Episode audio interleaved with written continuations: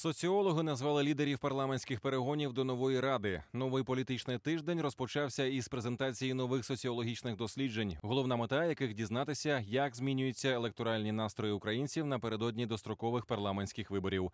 У понеділок, 3 червня, відбулася презентація результатів ролінгового дослідження Моніторинг електоральних орієнтацій населення України, проведеного центром соціальний моніторинг та Українським інститутом соціальних досліджень імені Олександра Яременка. Так, за станом на сьогодні до Верховної Ради на дострокових парламентських виборах найбільші шанси пройти мають чотири політичні сили. Перше місце в опитуванні посідає партія Слуга народу Володимир Зеленський із результатом у 40,9% голосів виборців, які визначилися зі своїм вибором і точно голосуватимуть. На другій позиції партія Опозиційна платформа за життя Вадим Рабінович, Юрій Бойко, Віктор Медведчук із 11,1% підтримки. Замикає трійку лідерів Європейська солідарність, колишнє БПП Петро Порошенко із показником у 10,5%. П'ятивідсотковий прохідний бар'єр до парламенту долає також ВО Батьківщина Юлія Тимошенко. У неї 9,3%. Зазначимо, що ролінгове дослідження це постійне оновлення бази даних опитування шляхом заміни частин даних на більш свіжі.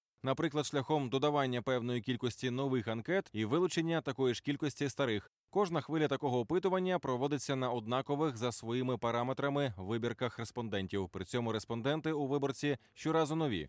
Опитування проводилося у період з 15 по 31 травня в усіх областях України та Києві, крім окупованих районів Донецької та Луганської областей, а також Автономної Республіки Крим. Вибірка складає 2000 респондентів. Похибка при ній на рівні 1,2-2,2%.